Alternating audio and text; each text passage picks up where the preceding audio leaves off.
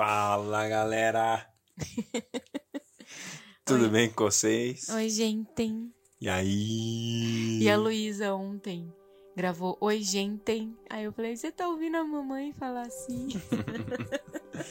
Bora, bora, vamos continuar a nossa leitura bíblica em um ano. Yes. Estamos na 12 semana, sétimo dia. É isso aí, hoje estamos encerrando a 12 semana. Décima segunda semana? Yes. Uau, que incrível. É, quanto Obrigada, que é 12 vezes Jesus. 7? Quanto que é 12 vezes 7? 7 vezes 10 Obrigada, 70. Jesus, por essas contas, essas horas. 84 dias lendo a palavra juntos, galera. Isso é Uau. muito bom. Glória a Deus pela Tremendo. sua vida, glória a Deus por esse tempo Obrigada, de leitura da palavra de Deus. Então hoje, Deuteronômio 14 e 15, sem mais delongas, nós vamos ler Deuteronômio 14 e 15 e também João, capítulo 16, beleza?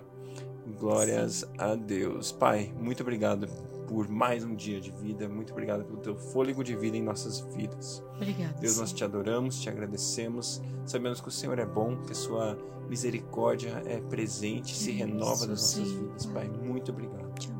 Deus, eu quero em nome de Jesus declarar mais uma vez o seu poder, a sua graça sobre a vida de cada pessoa que está nos ouvindo. Sim, Senhor, Senhor, que a sua lar, transformação, o seu conforto, o seu consolo, a Deus, a sua presença presença seja, seja real. Deus, que, que cada pessoa que nos ouve nesse dia se encontre com a sua presença Sim, Senhor. se encontre Sim, com o sim. Senhor, se encontre com, com a tua revelação, com a tua palavra, Deus, de uma Aleluia. maneira especial. Deus, em nome de Jesus, eu declaro um novo mover, uma nova presente, fome, uma sim. nova sede. Deus, o teu Espírito, o Espírito Santo, eu te convido para tocar nas vidas, para Sim. enchê-los com a revelação, com a tua presença e com fome e sede pela palavra de Deus. Em nome de Jesus. Amém. Amém. Deuteronômio, capítulo 14. Vocês são os filhos do Senhor, o seu Deus. Não façam cortes no corpo e nem rapem a frente da cabeça por causa dos mortos, pois vocês são povo consagrado ao Senhor, seu Deus. Dentre todos os povos da face da terra, o Senhor os escolheu para serem o seu tesouro pessoal. Não comam nada que seja proibido, e são estes os animais que vocês podem comer: o boi, a ovelha, o bode, o veado, a gazela, a corça, o bode montês, o antílope, o bode selvagem e a ovelha montês. Vocês poderão comer qualquer animal que tenha o casco fendido e dividido em duas unhas e que rumine. Contudo, dos que ruminam ou têm casco fendido, vocês não poderão comer o camelo, o coelho e o rato silvestre. Embora ruminem, não têm casco fendido, são impuros para vocês. O porco também é impuro. Embora tenha um casco fendido, não rumina. Vocês não poderão comer a carne desses animais e nem tocar os seus cadáveres. De todas as criaturas que vivem nas águas, vocês poderão comer as que possuem barbatanas e escamas, mas não poderão comer nenhuma criatura que não tiver barbatanas e nem escamas, é impura para vocês. Vocês poderão comer qualquer ave pura, mas estas vocês não poderão comer: a águia, o urubu, a água, águia marinha, o milharfre e qualquer espécie de falcão, qualquer espécie de corvo, a coruja de chifre, a coruja de orelha pequena, a coruja orelhuda, qualquer espécie de gavião, o mocho, o corujão, a coruja branca, a coruja do deserto, o abutre, a coruja pescadora, a cegonha, qualquer tipo de garça, a polpa e o morcego. Todas essas pequenas criaturas que enxameiem e têm asas são impuras para vocês, não as comam. Mas qualquer criatura que tem asas, sendo pura, vocês poderão comer. Não comam nada que encontrarem morto. Vocês poderão dá-lo a um estrangeiro residente de qualquer cidade de vocês, e ele poderá comê-lo. Ou vocês poderão vendê-lo a outros estrangeiros. Mas vocês são povo consagrado ao Senhor, o seu Deus. Não cozinhe o cabrito no leite da própria mãe. Separem o dízimo de tudo o que a terra produzia anualmente. Comam o dízimo do cereal, do vinho do novo, do azeite e a primeira cria de todos os seus rebanhos na presença do Senhor, seu Deus, no local que ele escolher como habitação do seu nome, para que aprendam a temer sempre o Senhor, seu Deus. Mas, se o local for longe demais e vocês tiverem sido abençoados pelo Senhor, o seu Deus, e não puderem carregar o dízimo, pois o local escolhido pelo Senhor para ali pôr o seu nome é longe demais, troquem o dízimo por prata e levem a prata ao local que o Senhor, seu Deus, tiver escolhido. Com prata, comprem o que quiserem: bois, ovelhas, vinho ou outra bebida fermentada, ou qualquer outra coisa que desejarem. Então, juntamente com as suas famílias, comam e alegrem-se ali na presença do Senhor, seu Deus. E nunca se esqueçam dos levitas que vivem em suas cidades, pois eles não possuem propriedade nem heranças próprias. Ao final de cada três anos, tragam todos os dízimos da colheita do terceiro ano, armazenando-os em sua própria cidade, para que os levitas, que não possuem propriedade nem herança, e os estrangeiros, os órfãos e as viúvas que vivem na sua cidade, venham comer e saciar-se, e para que o Senhor, seu Deus, os abençoe em todo o trabalho das suas mãos. Deuteronômio capítulo 15 no final de cada sete anos, as dívidas serão canceladas. Isso deverá ser feito da seguinte forma: todo credor cancelará o empréstimo que fez ao seu próximo. Nenhum israelita exigirá pagamento de seu próximo ou de seu parente, porque foi proclamado o tempo do Senhor para o cancelamento das dívidas. Vocês poderão exigir pagamento do estrangeiro, mas terão que cancelar qualquer dívida de seus irmãos israelitas.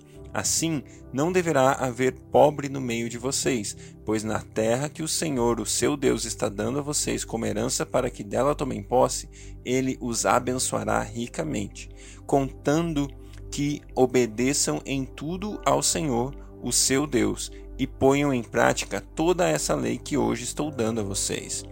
Pois o Senhor, o seu Deus, os abençoará conforme prometeu, e vocês emprestarão a muitas nações, mas de nenhuma tomarão emprestado. Vocês dominarão muitas nações, mas por nenhuma serão dominados. Se houver algum israelita pobre em qualquer das cidades da terra que o Senhor, o seu Deus, está dando a vocês, não endureçam o coração nem fechem a mão para com seu irmão pobre. Ao contrário, tenham mão aberta e emprestem-lhe liberalmente o que precisar. Cuidado, que nenhum de vocês alimente esse pensamento ímpio. O sétimo ano, o ano do cancelamento das dívidas, está se aproximando e não quero ajudar o meu irmão pobre. Ele poderá apelar para o Senhor contra você e você será culpado desse pecado. Dele generosamente e sem relutância no coração, pois por isso o Senhor, o seu Deus, o abençoará em todo o seu trabalho e em tudo que você fizer. Sempre haverá pobres na terra. Portanto, eu ordeno a você que abra o coração para seu irmão israelita, tanto para o pobre como para o necessitado de sua terra. Se seu compatriota hebreu, homem ou mulher, vender-se a você e servi-lo seis anos, no sétimo ano dele liberdade, e, quando o fizer, não o mande embora de mãos vazias. Dele com generosidade dos animais do seu rebanho e do produto da sua eira e de seu tanque de prensar uvas. Dele conforme a bênção que o Senhor, o seu Deus, tem dado a você. Lembre-se que você foi escravo no Egito e que o Senhor, o seu Deus, o redimiu. É por isso que hoje dou a você essa ordem. Mas se o escravo disser a você que não quer deixá-lo, porque ama você e sua família e não tem falta de nada, então apanhe um furador e fure a orelha dele contra a porta, e ele se tornará seu escravo para o resto da vida. Faça o mesmo com a sua escrava.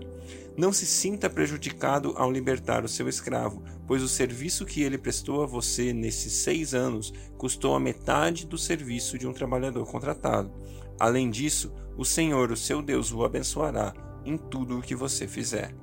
Separe para o Senhor, o seu Deus, todo o primeiro macho de todos os seus rebanhos. Não use a primeira cria das vacas para trabalhar, nem tosqueie a primeira cria das ovelhas. Todo ano você e sua família as comerão na presença do Senhor, o seu Deus, no local que ele escolher.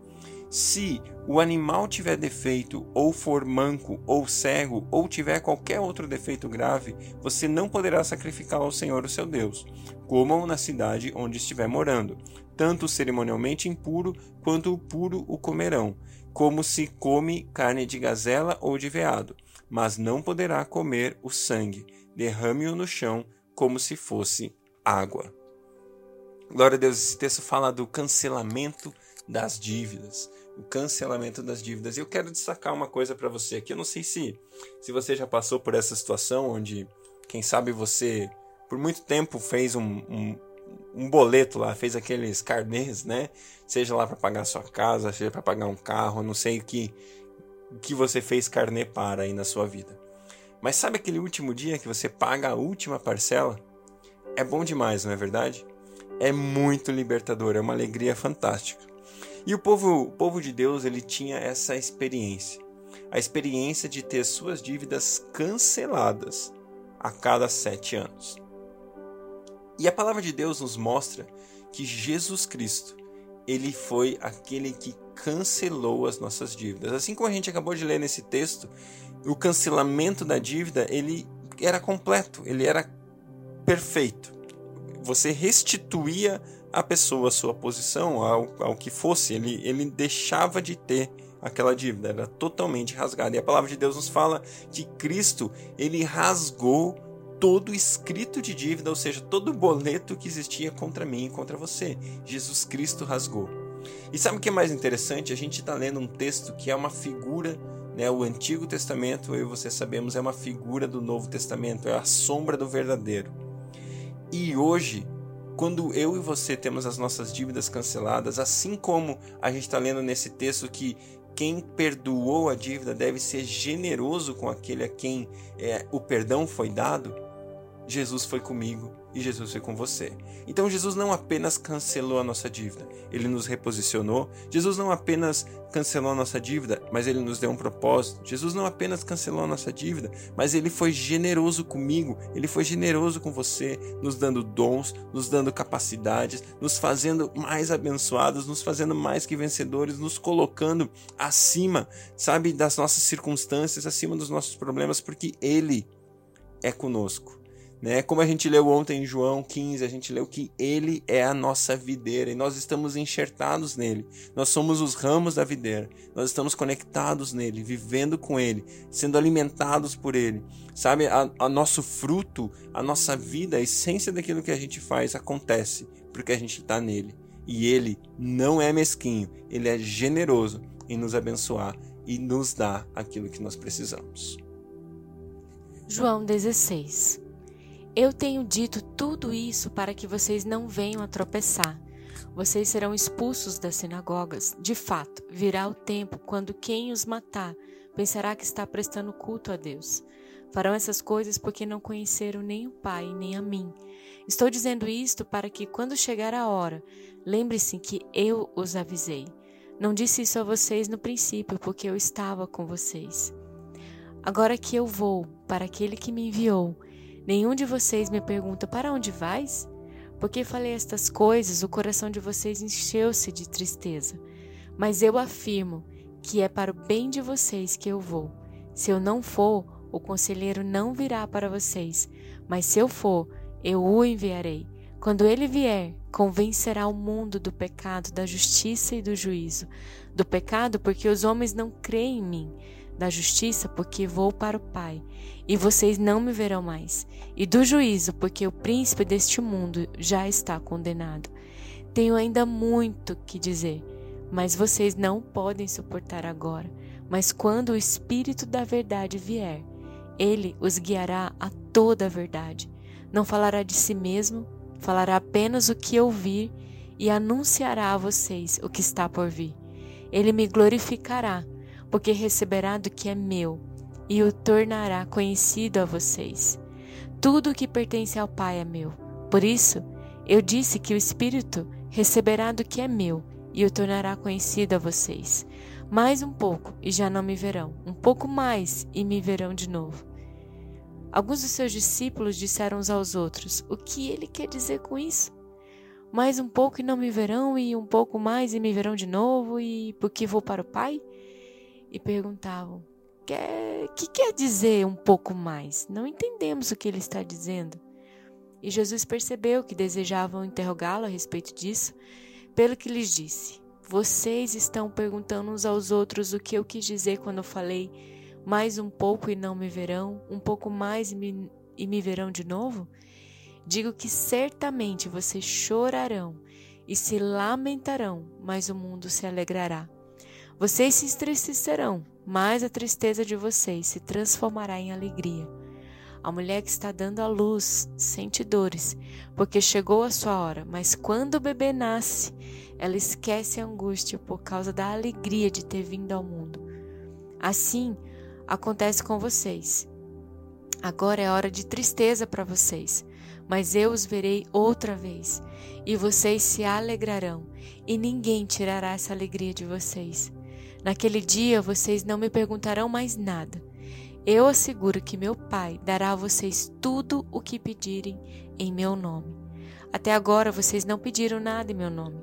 Peçam e receberão, para que a alegria de vocês seja completa. Embora eu tenha falado por meio de figuras, vem a hora em que não usarei mais esse tipo de linguagem, mas falarei abertamente a respeito de meu Pai. Nesse dia vocês pedirão em meu nome. Não digo que pedirei ao Pai em favor de vocês, pois o próprio Pai os ama, porquanto vocês me amaram e creram em que eu vim de Deus. Eu vim do Pai e entrei no mundo, agora deixo o mundo e volto para o Pai. Então os discípulos de Jesus disseram: Agora estás falando claramente, não por figuras.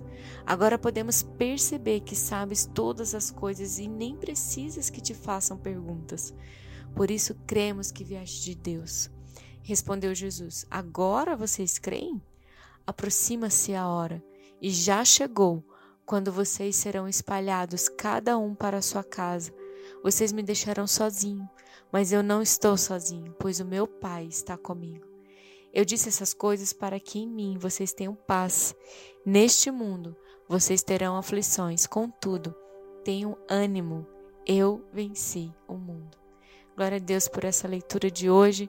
Eu espero que você possa ser inspirado pela palavra para saber que Deus, Ele é Deus conosco, Ele é Deus bem perto, Ele é Deus em você e através de você, que você possa ter um dia abençoado e cheio da rica e preciosa presença do nosso amado Jesus em todo o tempo. Deus abençoe você.